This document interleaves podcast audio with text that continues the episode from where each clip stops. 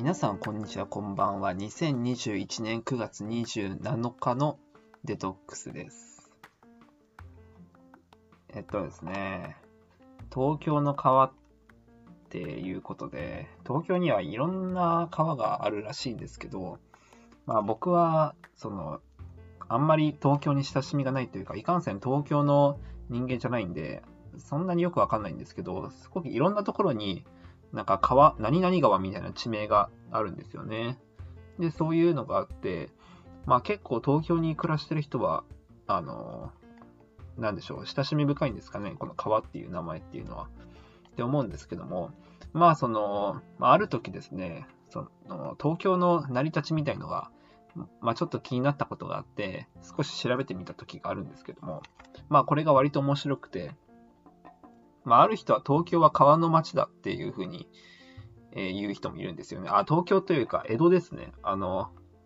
まあ、東京って、まあ、昔は、えっと、今から200年前、200年もっと前かに遡ると、まあ、江戸時代っていうのがあるんですけども、まあ、その時代、東京は江戸って呼ばれていて、で、江戸にはまあ川がいっぱいあって、で、それがその交通に使われていたんですよね。まあだから、まあ東京、あ、江戸は川の町だっていうふうに言えると思うんですけども、まあその、どういうふうに使われていたかっていうと、まあ東京っていうのはその、まあすごく大都会で、まあ当時としては100万人ぐらいいたんですかね。当時としては最大級の人口を誇った町なんですけども、まあその、運通、えっ、と、交通の役割を果たしていたのが川で、まあ、当時は、あの、車とかないもんですから、えーまあ、川で船を、川で船をを漕いで、まあ、移動したり、まあ、物を運んだりするわけですよね。まあ、そうした方が、まあ、すごく利便性が高いと。で、こういうことがあって、川っていうのはすごく重要な、まあ、ポジションにいたわけですよね。でですね、まあ、これもう一つ、この、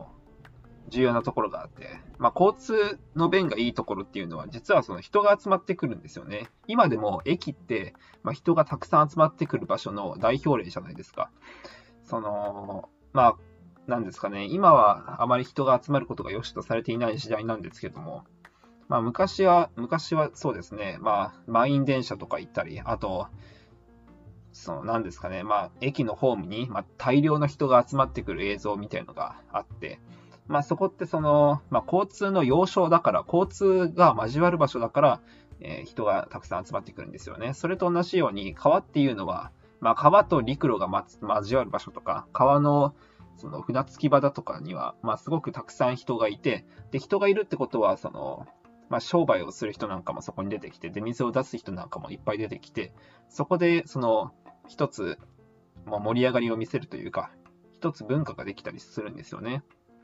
まあそういう意味で、まあこういう文化的な意味でも川っていうのはすごく重要な、えーポジションにいたというか、重要な要素だったんですよね。まあこの交通と文化っていう面ですごく面白いものでして、っていう感じでなんですよね。で、また、その何ですかね、まあ景色的なこと、えっと、まあ空間的なことを話すと、またあれなんですけど、実は川っていうのはすごく、まあパノラマが開けるというか、この目線がすごくパッと開けるような効果を持ってるんですよね。っていうのは川の上には、まあ、建物を建てられないわけなんですよ。川の端、あの、地面にはこの建物を建てて、高い建物を建てることによって、その地面にいっぱい建てられ、当時江戸時代に建てられていた長屋とかっていうのはすごく密集した住宅地というか、その、まあ、集合住宅というか、この住宅が住居がすごく密集してるんですよね。で、そうすると、まあ、周りが建物に囲われて、あまり空が見えなかったり、まあ、密閉、あの、閉鎖的な空間になっていたり、まあ、あんまりその開放感はないっていう状態になってくるんですよね。ただ、まあ、川っていうのは、その川の上に物を、え建物を建てる技術がないもんですから、まあ、川だ、そういう、すごく鬱蒼としたというか、えーまあ、建物が多く立ち並んで、この立ち込めた地域であっても、川だけは、その、目線が開けるというか、空が綺麗に開けてるっていう開放的な場所になっていて、まあ、そういう意味でも、まあ、なかなか特殊な場所なんですよね、川あの江戸時代の川っていうのは。まあ、そういう意味で、その、江戸は川の町だって、川の町だったっていう風な、あの、ことを説明する人もいて、なかなか面白いんですけども、まあ今の時代、まあ江戸、江戸というか東京にとって川っていうのはどういうものかになってるかっていうとですね、まああんまり東京に訪れたことはない、東京に訪れたことが、経験がない人は、あまりピンとこないかもしれないんですけど、実は川っていうのはもう、もはや何ですかね、埋まっちゃってるんですよね。埋まっちゃってるっていうのは、もちろん文字通り地面の下に埋まっちゃって、埋め立てられちゃって、道路になってるっていうのもあるんですけど、実は川の上に高速道路が通っているっていうのがよくあるんですよね。まあ、高速道路だけじゃなくても、あの主要な幹線道路とかが通っていて、まあ、それで、その川っていうのは実は先ほど川の上には建物は建てられなくて、まあ、すごく見開きのいい場所になっている、なっていたっていうふうに言ったんですけども、実は今の時代はそうじゃなくて、川の上には建物が建てられるようになって、まあ、建物といっても高速道路が建てられていて、で、高速道路が上にかぶさっているもんだから、川の中からは高速道路のこの下の部分しか見えない。で、そうすると、まあ、空が見えなくなって、まあ、あまりこの開放感が担保されるような場所にはならないんですよね。で、実は江戸時代のこの東京というか、まあ、その関東地域の、ま、街並みっていうのは、川のおかげで、ある程度のこの抜け感っていうか、えー、密閉さの解消があったわけですけど、まあ、今の東京っていうのは、その、まあ、川すら埋められてしまったもんですから、まあ、少し、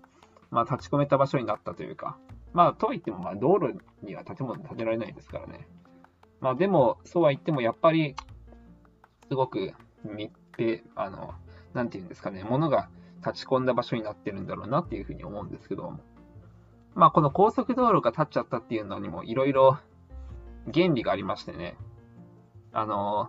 まあ実は高速道路っていうのは、まあ何を隠そう、あの第1回の東京オリンピックの前に大急ぎで作られたっていう経緯があるんですけども、まあ高速道路、あの、東京オリンピックが始まるにあたって、やっぱり外国からすごくいろんな方が、方々が来ますよね。で、そうすると、そういう人たちが、まあ、綺麗に、えー、綺麗にこの移動できるように、高速道路っていうのが、まあ、作られるべきなんですよ。まあ、そういうのが国家事業として上がって、で、それでどんどん作られていくと。ただ、ここで問題が起きることなんですけども、まあ、土地がないんですよね。で、本当は立ち退きしてほしいんですよ。えっと、東京の人たちに、まあ、ここはお願いですから、まあ、高速道路が通りますから、まあ、できれば立ち退いてくださいっていうふうに言って、で、それで家をどんどん処理していって、で、そこに高速道路を建てられればいいんですけど、まあ、やっぱり時間がないと。で、また、この、東京の利権問題、え土地の、その権利問題っていうのが、かなりややこしいんですよね。まあ、やっぱりいろんな経緯で、いろんな時代の流れを持って、すごく、まあ、歴史もありますし、まあ、そういった意味ですごくごちゃごちゃしていると。まあ、江戸時代から、えー、まあ、明治になって、まあ、この主な権力者も変わったし、で、そこからまたいろいろなんかお願いして、いろいろ土地を整理していったりして、で、また高速道路でまた立ち退きってなると、まあ、いろんなその利害関係があって、かなり難しいと。で、まあどうしたもんかなって思った時に、まあ実は川っていうのがあったんですよね、一つ。で、川には、まあ土地を、川を土地として持ってるやつはいないと。で、ってことは、まあ、まあ、国の、その意向ですから、まあ、この、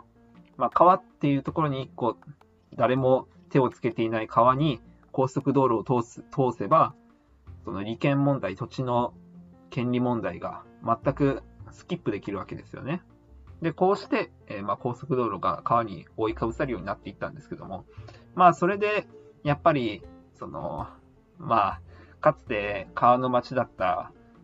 あの東京の風景が、やっぱりそう埋まってしまったっていうのはなかなか、まあ残念って思う方もいると思うんですけども、まあそういう歴史を経てきたって思うと、まあちょっと面白いなっていうふうに私なんか思ったりしちゃいますね。それでは皆さんさようなら。